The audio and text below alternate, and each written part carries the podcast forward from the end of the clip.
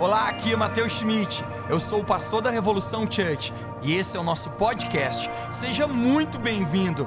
Eu espero que essa mensagem encoraje a sua vida e construa fé no seu coração. Aproveite a mensagem.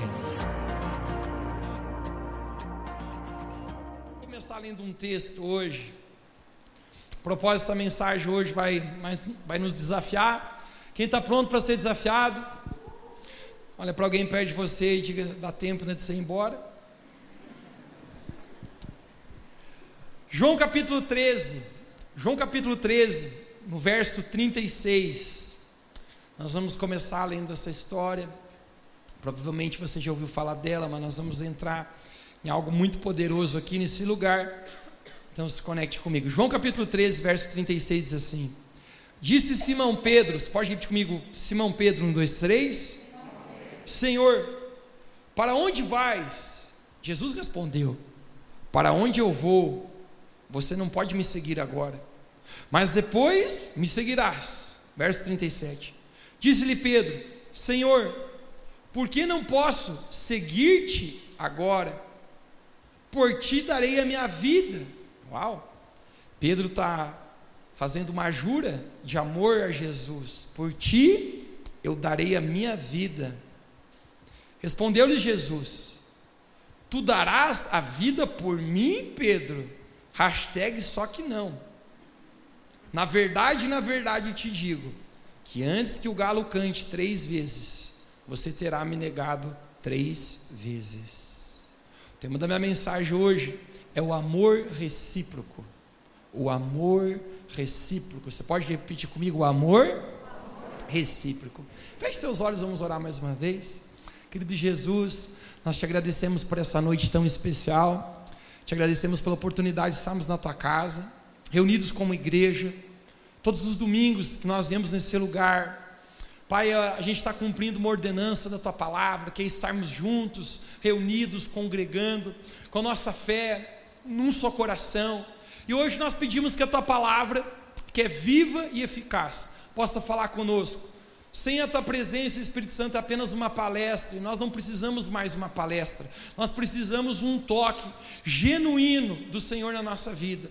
Então eu te peço que nesse lugar, o Senhor abra os nossos corações e o teu Espírito Santo possa vivificar a palavra que tens para nós, em nome de Jesus. Você pode dizer bem alto comigo, amém? amém.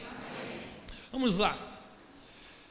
Eu acho que não existe uma plataforma ou um púlpito de uma igreja nesse Brasil e afora nesse mundo, que não fale muito a respeito da maneira como Deus nos ama. Quantos aqui, a propósito, não creem que Deus nos ama? Obviamente, o tema central da Bíblia não é o homem amando a Deus, mas é Deus amando o homem. Não existe como o homem salvar a si mesmo.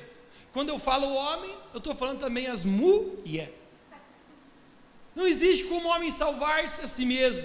Romanos capítulo 6, verso 23 diz: "O salário do pecado é a morte". Essa é uma morte espiritual. Essa é uma quebra de relacionamento com Deus. Romanos capítulo 3, 23 diz: "Porque todos, sem exceção, todos pecaram e estão destituídos da glória de Deus. Todos nós pecamos. Se fôssemos fazer uma comparativa, uma estatística. Hoje exatamente é dia 22 de novembro. Quem aqui durante o mês de novembro pecou? Provavelmente tem gente que nem hesitou, já fez assim. Tem gente lá atrás levantou as duas mãos. Esses estão numa categoria mais elevada do pecado.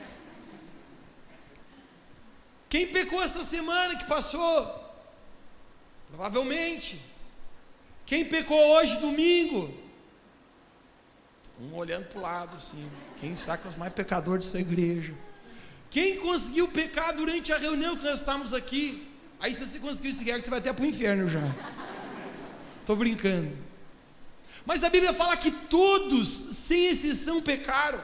Efésios capítulo 2, verso 1b diz: Estávamos mortos em nossos pecados e nossos delitos. Mas Romanos capítulo 5, 8, a Bíblia nos fala: Mas Deus, ele prova o seu amor por nós, que quando nós ainda éramos pecadores, Cristo morreu por nós. Quantos aqui são gratos porque Jesus Cristo morreu por nós naquela cruz? João capítulo 3, 16, o verso mais conhecido de toda a Bíblia. Porque Deus amou o mundo de tal maneira que deu seu único filho, para que todo aquele que crê não pereça, mas tenha vida eterna. Existem dois verbos aqui no passado. Deus amou o mundo, ele deu o seu filho. E agora existe um verbo aqui no presente, para todas as pessoas que crerem hoje que Jesus é o filho de Deus não pereça, mas tenha vida eterna. Alguém aqui hoje crê que Jesus é o Filho de Deus? Quantos creem em Jesus? Esse é o tema. Então, se tem algo que nós podemos ter clareza e certeza, é que Deus nos amou e Deus nos ama. Você pode dizer comigo, diga, Deus me amou e Deus me ama. Agora nós estamos vivendo, conecte-se comigo aqui agora, numa era humanista. A mentalidade humanista tomou conta da nossa geração. E o que é a mentalidade humanista? A mentalidade humanista é o homem está no centro. Tudo foi criado para servir o homem, ou seja, o homem é o gás da Coca-Cola. Quando eu falo homem, eu também estou falando as mulher. Nós não temos dúvida que o homem é a supremacia da criação. Eu gosto dos animaizinhos, os cachorros mais do que os gatos. Eu acho que cachorro vai ter no céu, os gatos vão para o inferno, estou brincando. Mas você consegue entender que o homem, que o ser humano, ele está numa categoria muito mais importante na criação do que animais? Os animais são para servir o homem. Nós não temos dúvida a respeito que o homem é a supremacia da criação, mas é a criatura que serve o Criador e não o Criador que serve a criatura. E muitos, queridos, nessa ideia de humanismo, contaminados por isso, a nossa sociedade é humanista, ou seja, o homem está no centro. Muitos têm até confundido a razão de se relacionar com Deus. Muitos veem Deus como o gênio da lâmpada mágica, onde Deus está aqui para atender todos os meus pedidos e os meus desejos. Um dia eu vi uma, uma senhorinha até mesmo dizer assim: Eu dei um mês para Deus responder minha oração. E já está passando o tempo aqui, se não me engano, tem mais 10 dias. Eu fiquei olhando aquilo e eu. Muitas pessoas acham que Deus precisa servi-las. Em vez de nós servirmos o Criador, o nosso Criador, muitas pessoas nessa ideia de humanismo têm confundido e pensado que Deus está aqui como um, um servo e se zangam se Deus não faz do jeito delas, como elas querem e na hora que elas querem.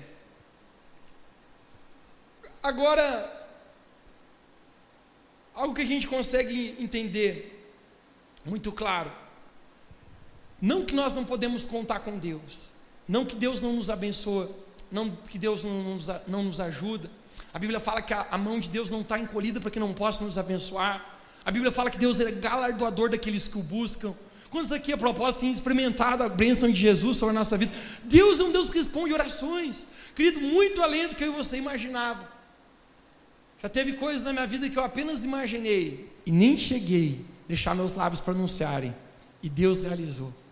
Porque Deus é um pai de amor. Deus ele ama cumprir o desígnio do coração dos seus filhos quando o agrada. Mas Marcos capítulo 12, 30, vamos abrir aqui, Marcos capítulo 12, 30, nós encontramos o primeiro mandamento. Ou seja, se é o primeiro, querido, a gente já consegue ter um entendimento, é o que rege tudo. O primeiro mandamento, no livro de Marcos, capítulo 12, 30, diz assim: Amarás ao Senhor teu Deus de todo o teu coração, de toda a tua alma, de todo o teu entendimento e de todas as tuas forças. Este é o primeiro mandamento. Você pode repetir comigo de todo o coração? Vamos um pouquinho mais forte, mais empolgado. Diga todo o coração, de toda a alma, de todo o entendimento e de toda a força. Esse é o primeiro mandamento. Agora, minha pergunta nessa noite é: se esse é o primeiro mandamento, amarás o Senhor teu Deus de todo o coração, de toda a alma, de toda a força, de todo o entendimento, por que será que se fala tão pouco sobre a maneira que nós deveríamos ter um amor recíproco a Deus. Falamos tanto a maneira que Deus nos ama, E hoje eu quero trazer, gente, um ensino a respeito da doutrina, do amor recíproco que nós devemos ter para com Deus, que muitos, eu acredito, que têm se esquecido sobre isso. Quando eu tinha cerca de três ou quatro anos, minha mãe foi acometida com câncer na garganta. E a situação dela se desenrolou, que começou a complicar.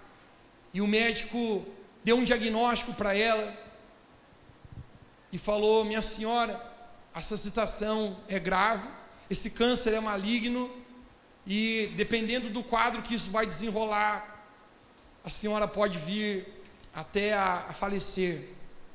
Minha mãe é uma mulher de fé, gente. Minha mãe é uma mulher de muita fé. Poucas pessoas eu conheço nessa, nessa terra que tem uma fé genuína e autêntica como ela. Parece que ela fala com Jesus no WhatsApp e responde na hora. Parece que tem uma moralzinha diferente com, com o Senhor lá de cima. E a minha mãe, ela começou a declarar a cura dela no nome de Jesus. A propósito, quantos creem que Jesus tem poder para curar? Jesus, ele é poderoso para fazer coisas que humanamente são impossíveis. A minha mãe começou a declarar em nome de Jesus: eu não vou morrer, em nome de Jesus eu tenho um propósito nessa vida. Mas quem já descobriu que às vezes Deus não responde as coisas exatamente no momento que nós achávamos que Deus iria responder? E o quadro dela começou a piorar, e a mãe começou a ficar um pouco emocional. Ela conta essa história, eu confesso para você que eu tenho vagas lembranças sobre isso que eu estou contando para ti agora. Mas ela conta essa história, virou até um motivo de, um, de uma história de carinho lá em casa.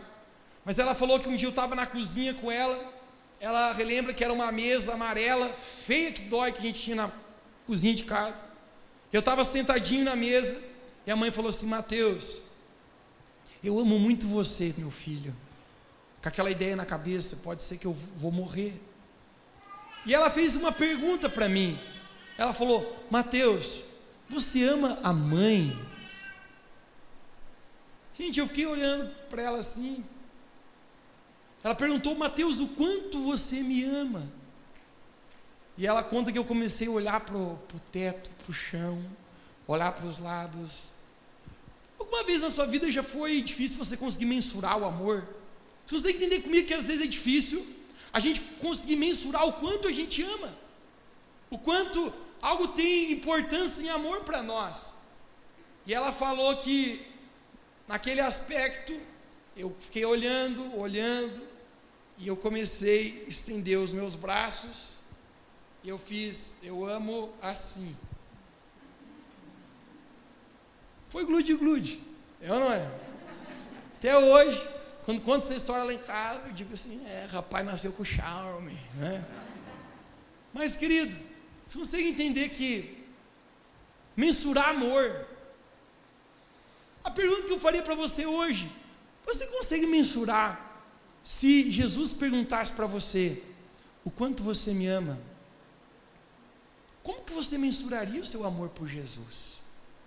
Pedro mensura o seu amor e diz: Eu estou pronto para morrer por ti. Aonde quer que você for, eu irei.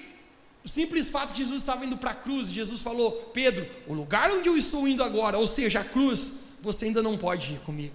Por que não, Jesus? Eu estou pronto.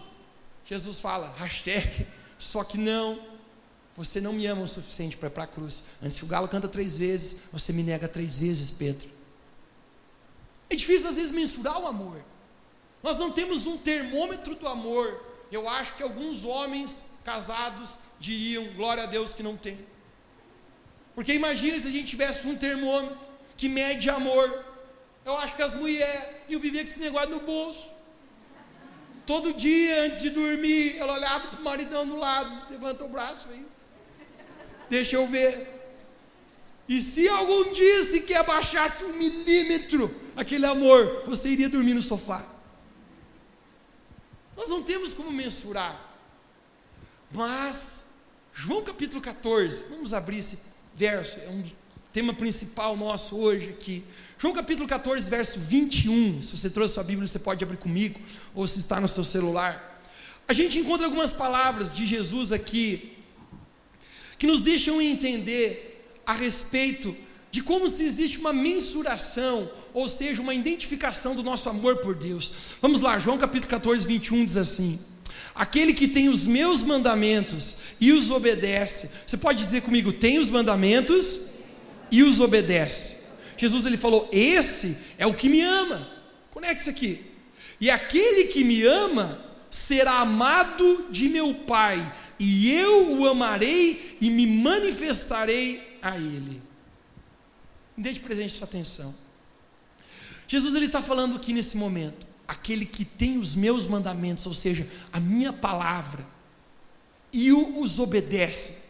Ele sabe uma coisa que eu tenho descoberto, que o que nos falta muitas vezes não é informação. A gente sabe muito. Tudo que você digita hoje no Google você tem acesso. Gente, a gente não faz nem sacrifício para ter uma Bíblia hoje em todas as versões que a gente precisa e quer ter. Com um clique você tem. Quando eu fico pensando que teve gerações passadas que ter uma Bíblia de papel era tão raro, era tão difícil. O que nos falta hoje não é informação, você concorda comigo? O que nos falta muitas vezes, gente, é obediência à palavra do Senhor. Jesus ele falou: aquele que tem os meus mandamentos e os guarda e os obedece, esse é o que me ama. E aí Jesus começa a dizer: E aquele que me ama será amado de meu Pai, e eu me manifestarei a ele. Conecte-se comigo aqui.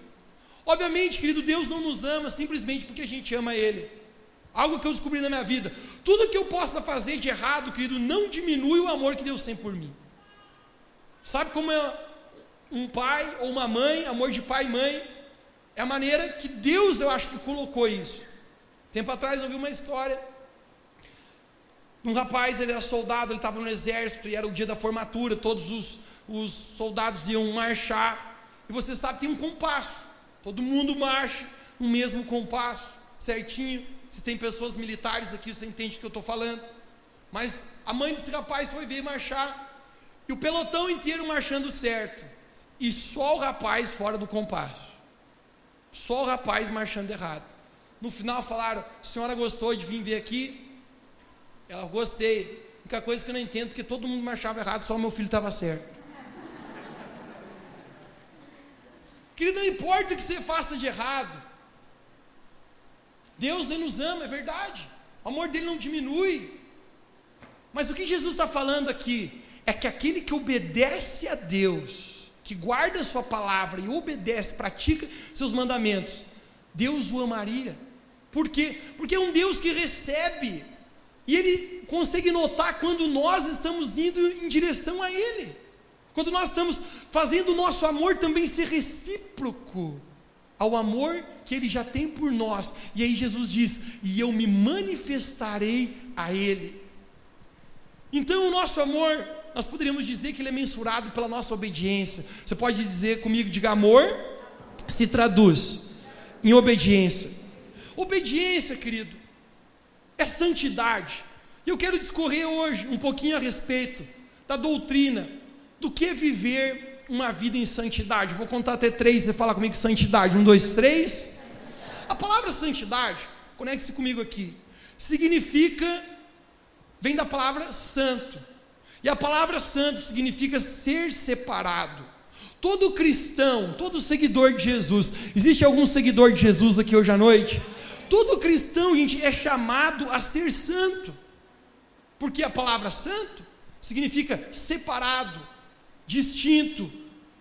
1 Pedro 1,16 diz: Deus falando, sede santos, porque eu sou santo. Salmos 24, 3 e 4 diz: Quem subirá ao Monte Santo do Senhor? Quem habitará na Sua presença? Aquele que tem mãos limpas, aquele que tem um puro coração Todos nós somos chamados a, a ser santos diante de Deus. Quando eu decido ser santo, eu me separo desse mundo. Isso significa que eu vou viver uma, uma vida longe do pecado, uma vida longe da impureza. Viver em santidade muitas vezes é aborrecer a si mesmo para poder agradar a Deus. É isso que Paulo, em Romanos capítulo 8, 36, ele diz. Romanos 8, 36, Paulo diz: Como está escrito, por amor de ti, você pode repetir comigo, diga, por amor de ti, ele diz: somos entregues à morte todos os dias. Fomos considerados como ovelhas indo ao matadouro. Só que Paulo está falando, todos os dias eu tenho vontades, eu tenho, eu tenho desejos pecaminosos, mas eu morro para mim mesmo. Eu sou como um cordeiro indo ao matadouro. Ou seja, eu estou deixando morrer a minha vontade. Eu estou deixando morrer as coisas que eu sei que desagrada ao Senhor, porque o meu desejo é ser santo, o meu desejo é ser separado. Ele diz: por amor de ti. Perceba, gente, que o propósito da santidade tem a ver com amar a Deus. Santidade está ligado à obediência. Amor sempre vai vir acompanhado de obediência e de santidade. Agora, a santidade Conecte-se comigo aqui. Ela não tem um fim nela mesma. Mas a razão de nós vivemos uma vida de intimidade, de santidade, é porque a santidade é uma ponte para intimidade com Deus. Quando eu me santifico, eu estou construindo uma ponte para estar na presença de Deus. É um, nós temos um Deus santo, um Deus que não conhece o pecado. E eu não consigo ter uma intimidade se eu não viver uma vida de santidade. Propósito, tem uma frase que fala que santidade gera intimidade. Não existe como eu crescer no meu relacionamento com Deus sem eu ir na minha vida em direção a uma vida de santidade. Agora, a vida de santidade, gente, ela é baseada em dois fundamentos. E isso que eu quero mostrar para ti aqui nessa noite. Romanos capítulo 11, 22. Eu quero mostrar um texto aqui muito especial, nós vamos adentrar profundo agora nisso aqui. Romanos 11, 22 diz assim: Considera, pois, a bondade e a severidade de Deus. Você pode repetir comigo bondade e severidade. Para os, com, para com os que caíram, severidade. Mas para contigo, benignidade. Se permanecerdes na benignidade do Senhor, de outra maneira, tu também serás cortado. Querido, existem duas coisas aqui que eu acredito que se, são os fundamentos porque nós vivemos uma vida separada de santidade ao Senhor. E a primeira delas, eu gostaria de falar, segundo esse texto aqui, que é a bondade. A bondade se revela através do amor de Deus. Você pode dizer comigo que a bondade se revela através do amor de Deus. Quando eu era criança, eu comecei a ser introduzido às palavras do Evangelho. Eu nasci num lar cristão, meu pai e minha mãe, todas, todos os domingos, iam para a igreja. Gente, não tinha nem opção de ir no culto só da manhã ou da noite, nós íamos os dois. Eles eram pastor e não faltava. E aí levava a gente. E a gente ia. Eu brinco sempre que a gente tem mais hora dentro da igreja do que na própria casa. Mas eu recordo, gente, que a gente ia porque precisava ir. Um dia até eu me lembro que, que eu tive uma, uma péssima ideia. Eu falei, hoje eu não vou. E o pai olhou para mim, por que, que não? Não sei, estou com vontade de ficar em casa. Ele falou, botou a mão aqui assim na cinta. Eu falei, não, estava com uma vontade de tomar, arrumar agora. A gente não tinha nem opção, querido, de eu não ir. A gente era obrigado. Eu recordo quando eu fui para a escolinha dos kids, nem era tão bonito como é hoje. Tinha as tias, que eu nunca me fugiu da cabeça até o nome delas, tia Kátia, tia Tia Cássia, tia Tia Lourdes, tia Tia Vera, querido marca, criança é marcada, tia tia as tiazinha da escolinha Kids. Elas falaram para mim, Mateus, você quer aceitar Jesus? Eu falei, quais opções que eu tenho? Elas falaram, se você aceitar Jesus, existe vida eterna. Quem crer não pereça, mas tenha vida eterna. João 3,16, a gente falou agora. Cheguei a decorar esse verso quando era criança, querido. Esse verso eu decorei quando era criança. E ela falou: e se você não quiser aceitar Jesus, tu pode, mas tu vai para o inferno. Eu falei: não, eu estou querendo aceitar Jesus. Não tem uma opção melhor. Querido, muitas vezes alguns falam assim: ó, quem não vem pelo amor, vem pela. Eu tenho uma teoria contigo, querido. Eu acho que todo mundo vem pela dor. Você vem pensando, rapaz, minha vida, eu não posso salvar a mim mesmo. Eu, eu não tenho como como ter vida eterna em mim próprio. Eu descubro o quanto que eu preciso de Deus. Mas um tempo, gente, chegou um momento que aquilo que na minha vida era obrigação, que eu ia para a igreja por obrigação, aquilo começou a se tornar revelação do amor que Jesus tinha por mim. Quanto mais eu ia conhecendo sobre Deus, quanto mais eu ia conhecendo a palavra de Deus, eu começava a querer amar Deus. Meu, meu coração começava a querer ser recíproco, ou seja, devolver o amor que Ele tinha por mim. Com sete anos de idade, sentado no último banco do, de uma igreja, eu levantei a minha mão eu falei, eu quero aceitar Jesus como meu Senhor e Salvador, não porque alguém mandou eu fazer isso agora, mas porque eu estou vendo o seu amor pela minha vida. Eu quero me santificar, eu quero me separar para Ele, eu quero que a minha vida traga glória ao nome de Deus. Porque aquilo que uma vez era obrigação, começou a se tornar revelação sobre a minha vida. Existe uma frase que mulher brava gosta de falar. Quem ama se importa. Elas não quiseram falar para não dizer que são bravas. E é verdade. E é verdade. Quem ama se importa. Se você ama a Deus, você vai se importar com a opinião de Deus. Você vai se importar, será que Jesus aprova isso que eu estou fazendo? Será que Jesus aprova onde eu estou indo? Será que Jesus aprova as decisões que eu tenho tomado na minha vida? Ou simplesmente eu estou fazendo isso por conta própria? Filipenses capítulo 3, 7. O apóstolo Paulo ele vai mais longe, ele chega a dizer: Mas aquilo que para mim um dia era ganho, agora eu reputei como perda diante de Cristo. Ele diz: Na verdade eu também tenho por perda todas as coisas pela excelência do conhecimento de Cristo Jesus, pela qual eu sofri perda de todas as coisas e as considero como esterco para ganhar a Cristo. Sabe o que esse camarada está falando? Tudo na minha vida se tornou irrefutável. Ele usa a palavra esterco, porque já não tem mais valor, porque o meu desejo agora é agradar a Jesus Cristo. Aquelas coisas que para mim me agradavam antes, quando eu vivia uma vida longe de Deus, uma, aqueles pecados, aqueles desejos carnais, para mim agora se tornou perca, porque o meu desejo agora é viver em santidade separado a fim que eu possa agradar a Deus. Isaías 59, 2 diz: Os nossos pecados fazem separação entre nós e Deus. Obviamente, se eu me importo com isso, se eu me importo com o meu relacionamento com Deus, eu não quero pecar. Por quê? Porque eu amo a Deus. E se eu amo a Deus, o meu pecado vai me separar dele. Então eu não quero pecar. Eu não sei se eu contei para você essa história, mas existia um amigo meu que eu gostaria de viesse aqui à igreja. E eu sempre convidava ele. E um dia ele falou para mim assim: Mateus, eu, eu vejo os vídeos, eu vejo o Instagram, os, as redes sociais de vocês, e eu acho fantástico. Eu tenho uma vontade demais de. Eu falei, por que tu não vai? E ele falou para mim assim: Ah, cara, é porque vocês lá não bebem, né? E aí, se eu for, eu. Não, não dá para beber, né, Mateus? Eu falei: Não, cara, dá para beber, pode beber. Pode beber que desce redonda, que desce quadrado, que desce queimando. Ele falou: Pode? Eu, pode. Mas fumar não pode, né, Mateus? Eu falei: Pode. Se tu quiser fumar um charutão cubano, pode fumar, pode fumar.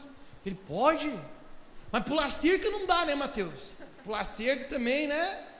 Eu falei, pode pular cerca, muro, grade, pular o que você quiser.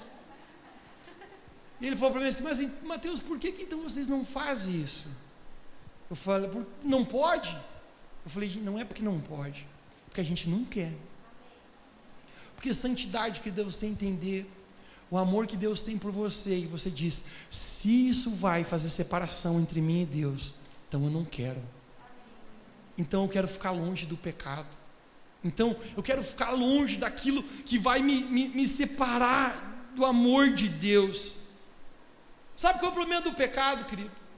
É muito mais em si do que o pecado que ofende a Deus.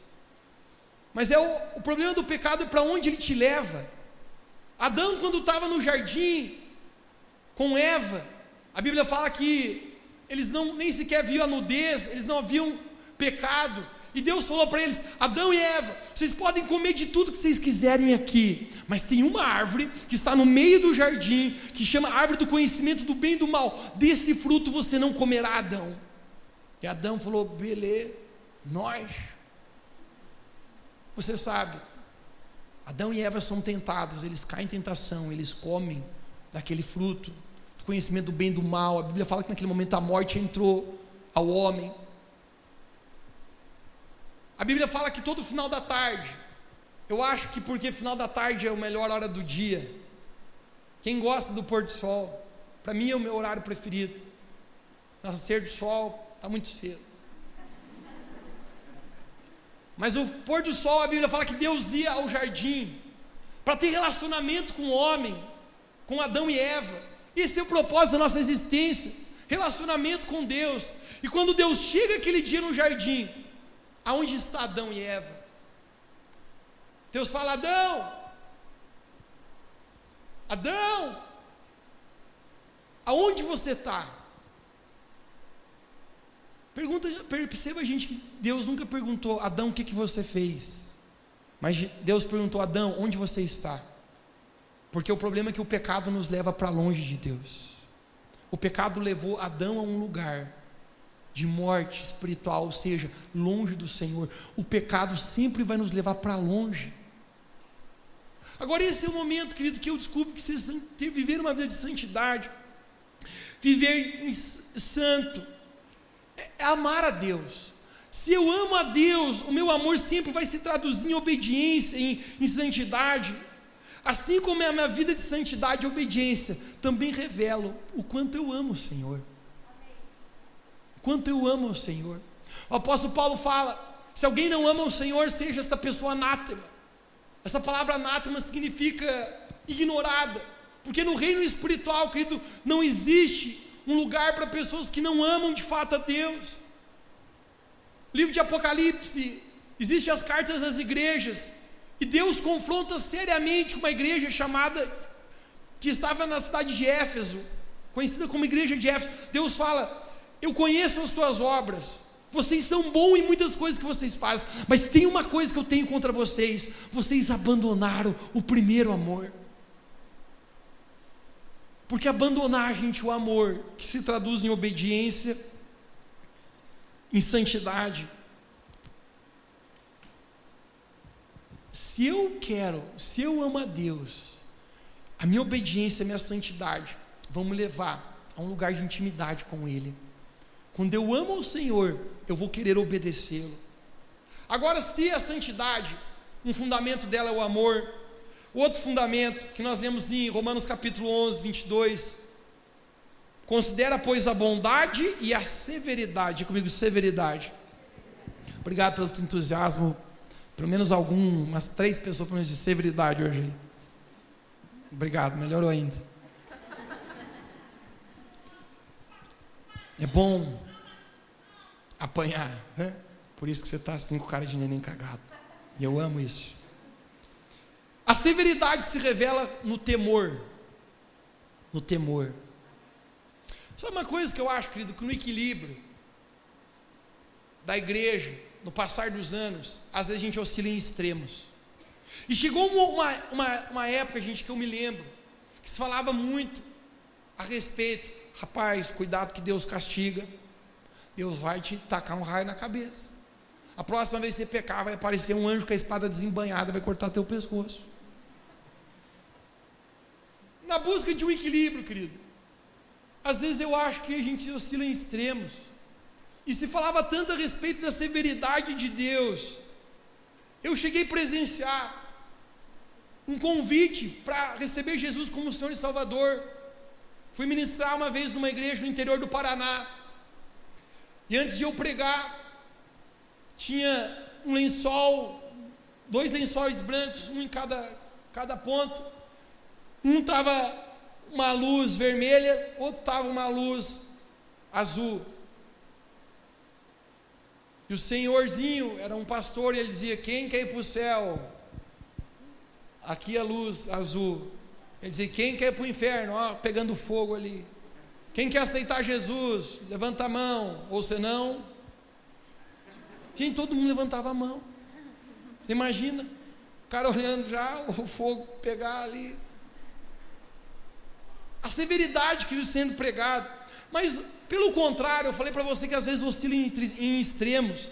Na busca do equilíbrio, querido, muitas vezes eu acho que esses extremos oscilam e muitos hoje têm acreditado, gente, num ensino enganoso que o simples fato, porque Deus me ama, eu posso viver uma vida de pecado de qualquer jeito que está tudo bem.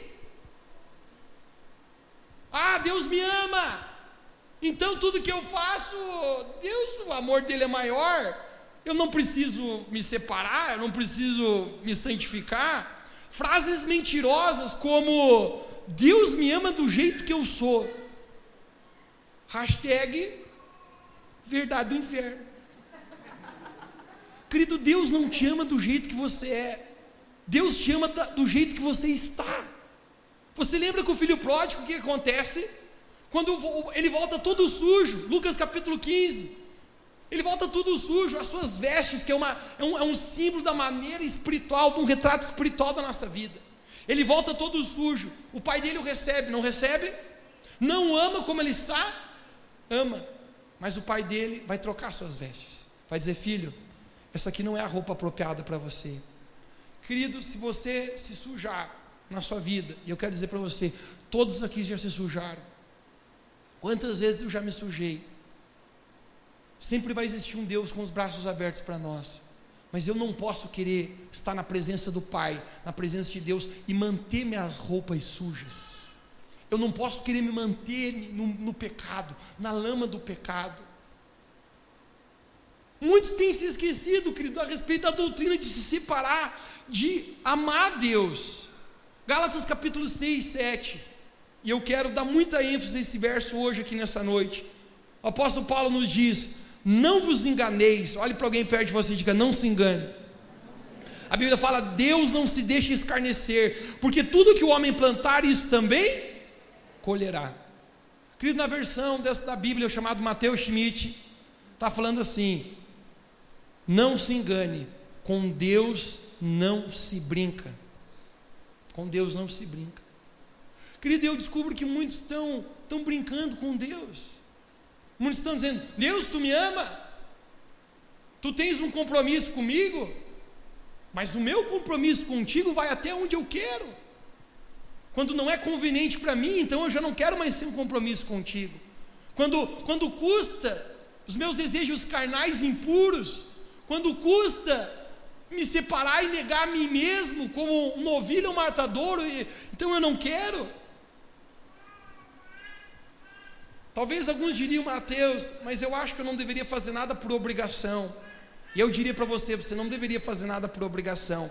Mas se o teu amor em trazer santidade na sua vida falhar, que você faça por temor sim.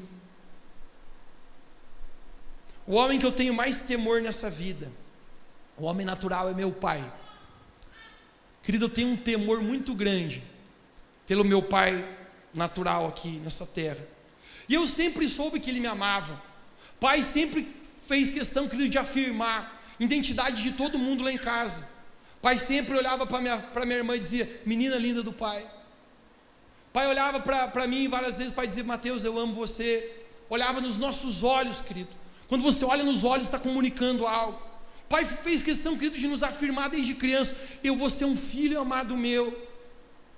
Mas deixe-me falar uma coisa para você, gente. Mesmo sabendo que meu pai me amava, eu não obedecia a ele muitas vezes porque eu queria retribuir o amor. Mas eu obedecia muitas vezes ele com temor de não apanhar. Porque eu sabia que se eu desobedecesse, o couro ia comer, a vara ia assoviar, a bunda ia chorar e o chinelo ia entortar. Querido, eu tinha temor a respeito do meu pai. E a razão de obedecer a ele, querido, não era só porque eu amava, mas porque eu também tinha temor a respeito, que eu sabia, se eu não andar na risca, alguma coisa vai acontecer. Eu recordo o dia que ele estava me levando para o colégio, e ele tinha um opalão, seis canecos, saudade daquele opalão. Você entrava acelerando na curva e derrapava. E eu falei, pai, todos os meus amigos já estão achando uma namorada. Tinha 10, 11 anos de idade. E o pai falou assim: ah, mas você não, né? Eu falei: não, não, eu não. Imagina. Nem pensando nisso. Ele olhou para mim e falou: olha para mim. Sei que pai pediu para a gente olhar para ele. Tinha uma coisa sendo comunicada. O pai pegou e disse assim: se eu descobrir que você está namorando por aí, você vai apanhar como você nunca apanhou na tua vida. Eu falei: não, mas não quero. Nem quero, pai. Isso aí nunca passou na minha cabeça. Querido, eu, eu sabia a respeito que não era tempo para mim namorar com 10, 11 anos. Eu vou ser sincero contigo aqui. Posso pregar aqui hoje à noite? Se você tem menos de 18 anos, não importa se você é uma menina, sossega a tanga que não é hora de se namorar. Aprenda a discernir as estações da tua vida, cara.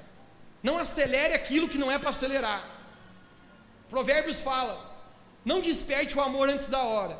Você vai perder estações, querido, coisas que que você não vai conseguir recuperar de novo. Mas eu tinha um temor do meu pai muito grande. Em saber, se eu não andar na risca, mesmo ele me amando, ele vai me corrigir, eu vou ter um julgamento pela parte dele. Esse é o momento. A gente nunca foi aquele aluno mais comportado, disciplinado. E eu recordo que uma história que eu lembrava ao preparar essa mensagem, que era muito enfática na minha cabeça. Pode baixar um pouquinho, Celso, a música. Um dia que nós tínhamos aprontado um pouquinho mais na sala de aula, e a professora falou assim: Mateus, desce para a coordenação. E, gente, eu não sei quem é desse tempo, mas eu sou do tempo que você tinha oportunidade de assinar três vezes o livro negro. Ou melhor, você tinha oportunidade de duas, a terceira você era expulso. Gente, eu já tinha sido assinado duas vezes aquele livro. Eu sabia que a próxima só tinha um destino da, Parque da Saudade, Penha Cruz das Almas, que eu era expulso e o pai me matava, mandava para um desses três lugares. O pai já tinha avisado, vocês se comportam. Eu fui para a direção e a, a mulher, Márcia, o nome dela, ela falou, Mateuzinho, você aqui de novo. Eu falei, não, mas essa foi injustiçado. Fui injustiçado pela professora, nem fiz nada, foi companheiro do lado. Aí o que aconteceu? Não, estava conversando, não sei o quê, ela, mas na verdade estava pedindo enfim, ela falou: Não, ó, Mateus, então eu não vou fazer você assinar o livro, até porque se você assinar, você sabe o que vai acontecer contigo, né? Eu falei: Não, sei. Ela falou: Mas eu vou apenas ligar para sua casa, comunicar que você esteve aqui na direção e depois, quando acabar essa aula, você volta para outra do outro professor. Eu falei: Não, obrigado, obrigado, obrigado. Eu já agradeci. Ela ligou lá para casa, gente. Pediu para falar com meu pai e minha mãe e nenhum dos dois estavam. Quem atendeu foi a empregada. E ela falou: é, o Mateus, o, o, seu Hugo está aí, dona, dona Neucia, falou: não está, quer empregar, não sei o quê. É, aqui é do colégio, o Mateus está aqui na direção, a gente teve um pequeno equívoco com ele aqui. Gente, mas ela falou assim: mas tudo tranquilo, obrigado então, tá? Tchau. Até hoje, gente, eu não sei se, se que, por que, que o empregado fez isso, não sei se foi sem querer ou não. Às vezes a gente desconfia também até hoje, né? Se ela não me odiava. Bagunça a gente também faz em casa. Mas ela ligou para o escritório do meu pai. E ela falou: é, Seu Hugo, acabaram de ligar do colégio, o Matheus estava na direção, mas parece que ele está bem, mas só para avisar que ligaram, tá? Ela, mas ele está bem? Não, acho que está bem. Desligou o telefone. Nisso ali, gente, eu estou feliz, eu estou sentado num sofazinho pensando, me dei bem. Eu estou aqui no sofá, nem estou olhando aquela aula chata daquela professora. Os caras estão tudo na sala, eu estou aqui, ó, olhando o vento. E a, essa Márcia foi conversar comigo, ela falou, Mateus, o que, que seu pai faz? Eu falei, nossa, que vergonha agora. Meu pai é pastor, gente. Agora, como que eu vou falar? Meu pai é pastor. Olha, o testemunho terrível, gente. Sexta-feira retrasada, lembra que a gente falou sobre uma das maneiras que a gente manifesta o reino de Deus através do nosso testemunho. Se você estava no seu GPS hoje, se, essa semana você conectou com essa palavra. Eu falei, meu Deus, que vergonha. Eu falei, meu pai é autônomo. E ela falou, é autônomo? Eu falei, sim, trabalha por conta própria. Tinha visto no dicionário que significava autônomo, falava trabalhar por conta própria. Mas o que, que ele faz? Eu, nossa, agora o que, que eu vou falar? Faz, faz tudo, eu falei. Ela, mas tudo o quê? Falei, um pouquinho de cada, um pouquinho de pedreiro, de encanador, de marceneiro.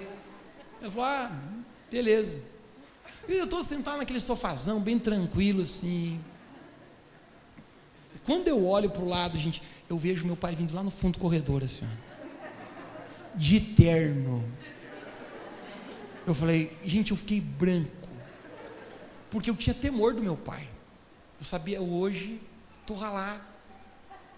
Quando ele entra na sala, nunca me esqueço, eu abaixei a cabeça, ele falou, o que aconteceu, Mateus? E, falou, e a, essa mulher, Márcia, falou assim, o senhor é o pai dele? Eu falei, sim.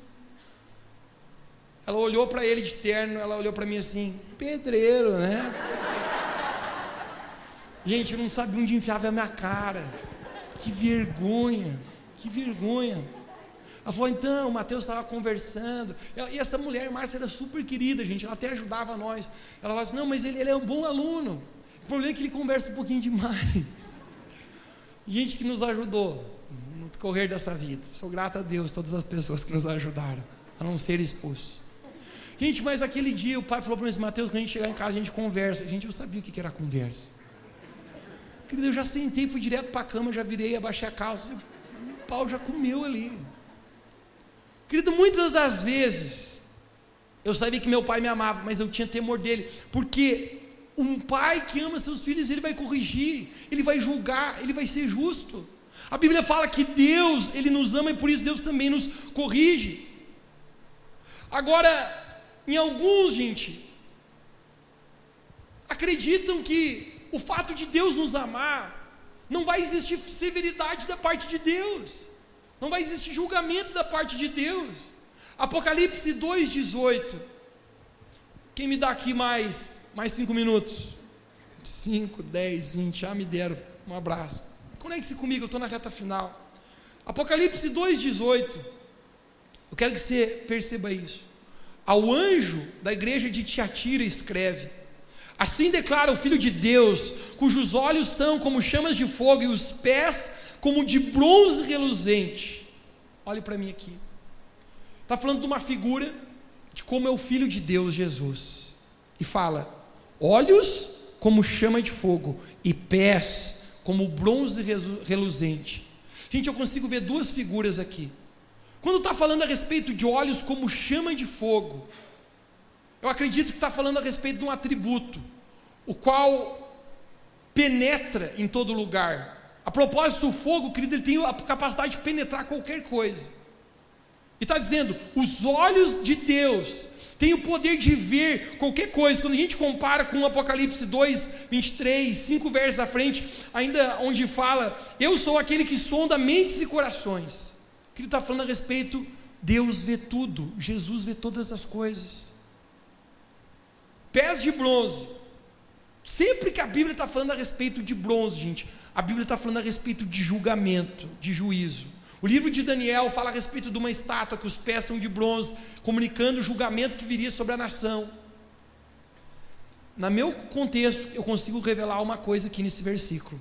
Está dizendo que o Filho de Deus, Jesus, é o Deus que tudo vê e que tudo julga. Querido, não tem nada que eu e você podemos esconder de Deus. A propósito, alguns falaram, caráter é aquilo que você é aquilo que é quando ninguém está te olhando. E muitas pessoas, gente, na presença de outros olhos, até se comportam bem, mas quando ninguém está te olhando, como é a sua vida de santidade? Como é o seu temor a Deus? Esse é o momento, gente, que eu consigo descobrir. Deus vê todas as coisas. Deus conhece a nossa vida, e não é o simples fato que, de Deus nos amar, que nós não devemos temer o nome do Senhor. Talvez ninguém tenha senha do seu celular, ninguém consegue ver as suas mensagens no WhatsApp, ninguém consegue ver os seus directs que você manda no seu Instagram. Mas deixe-me falar, Jesus vê. Jesus sabe a razão por que você posta as coisas daquela maneira. O Deus que tudo vê e o Deus que tudo julga. Hebreus 13, 4. A Bíblia fala: digno de honras entre todos seja o casamento, e o leito sem mácula. Porém, ao que se dá prostituição e aos adúlteros, Deus os julgará. Está falando, o casamento é digno de honra, e o leito sem mácula. Querido, o leito fala a respeito da cama.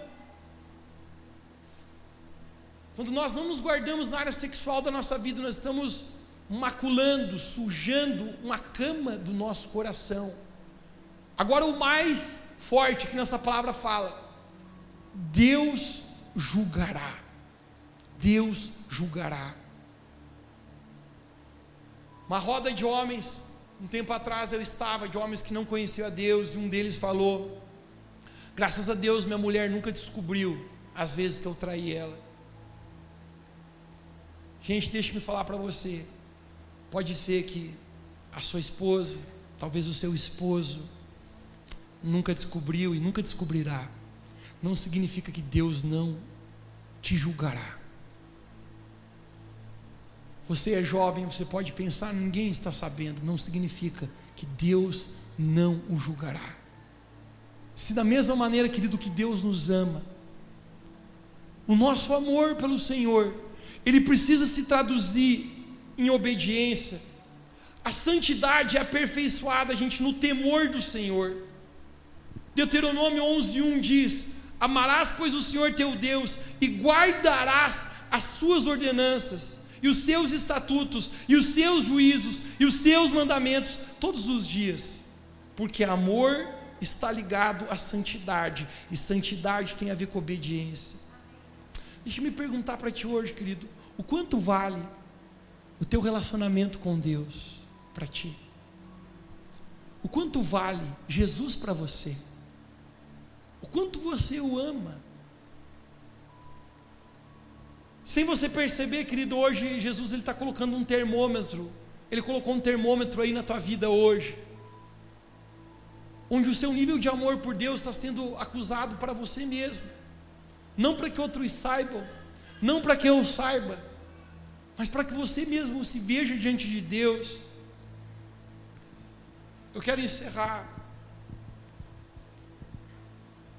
Em João capítulo 21. Você se lembra onde nós começamos hoje à noite? Pedro, para onde eu vou você não pode ir, Pedro.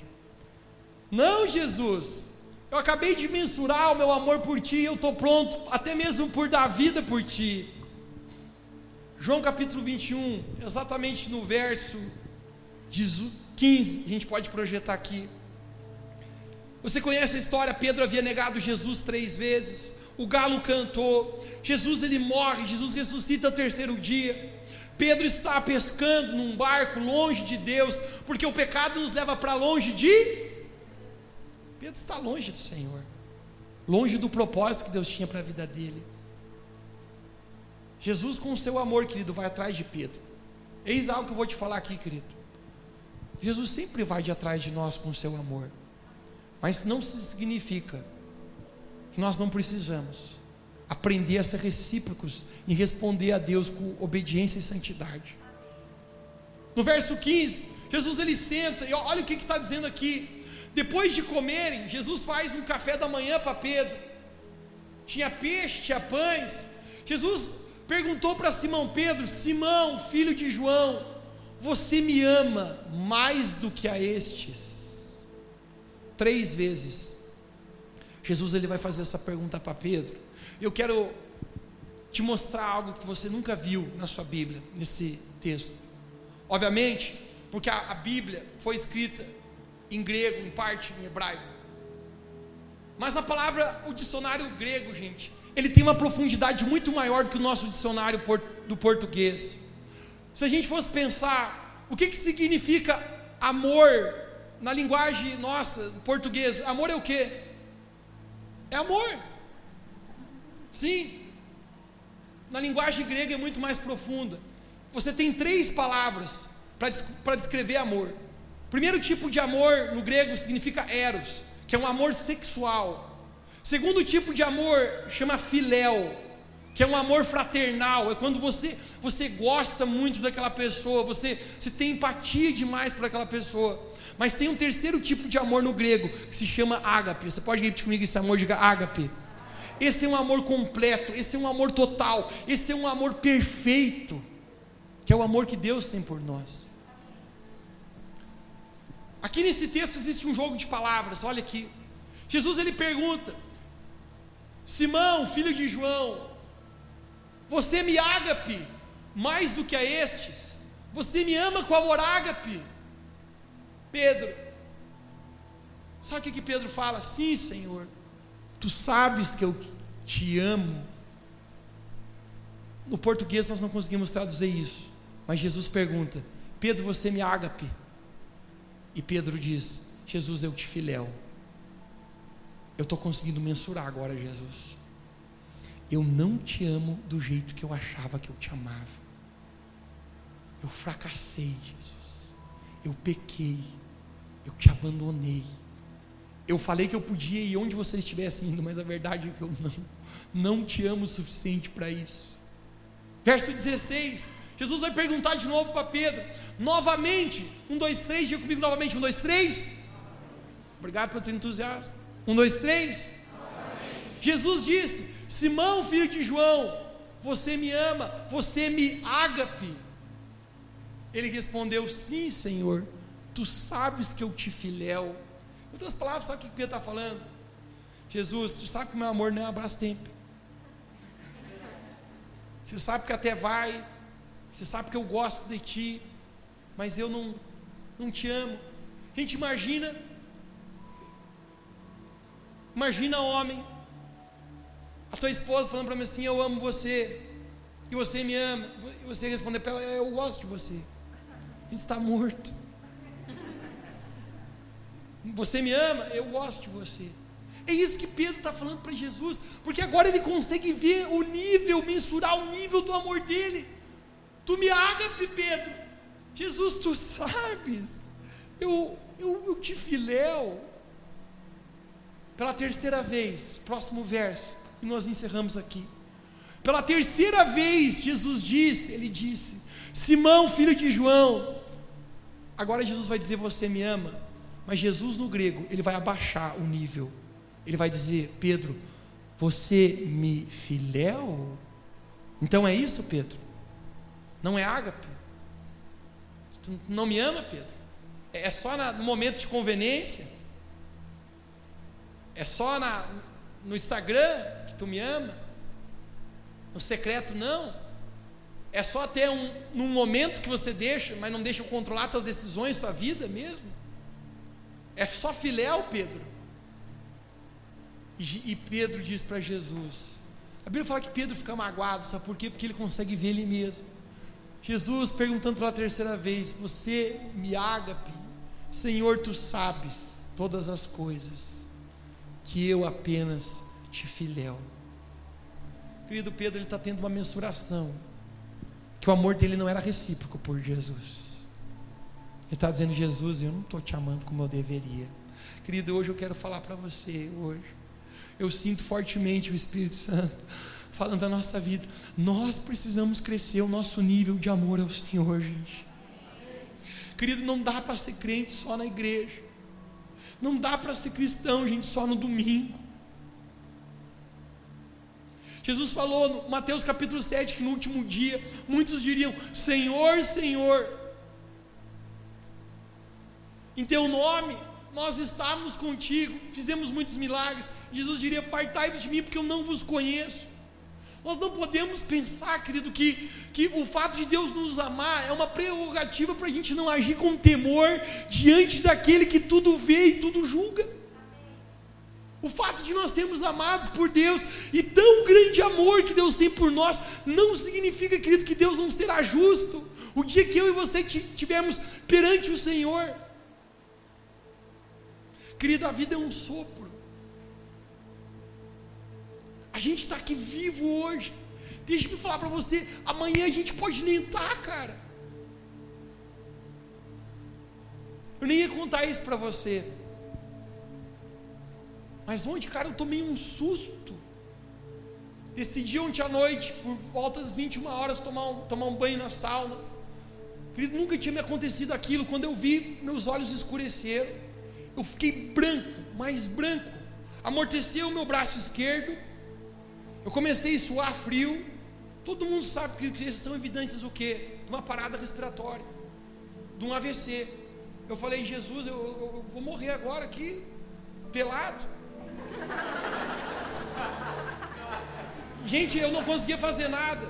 Eu, eu sentia que eu estava apagando assim, o meu, parece que eu estava saindo do meu corpo. E eu lutava, dizia, Mateus, Mateus, Mateus, Mateus, volta. Eu pensava, cara, pelo menos eu preciso me enxugar, botar menos uma calça que não tem nada mais vergonhoso que pelado para o hospital. Gente, eu derrubei chave, derrubei tudo sem nem ver na sauna e consegui me, secar, me secar por partes, botar uma calça. Querido, a vida é um sopro. Ontem, meia-noite, eu na emergência do hospital, cara. Deus, o que está fazendo hoje aqui? Eu recuso, me recuso a estar vivo e não lutar para que a glória de Deus se manifeste através da minha vida. Não vou parar, cara, de pregar a palavra de Deus. Que o último suspiro que eu tenho, mas tomara que demore muito, demore mais uns 50, 60 anos, mas que eu tenha pregando aqui, querido, eu, eu morro quando está pregando, mas eu não vou parar.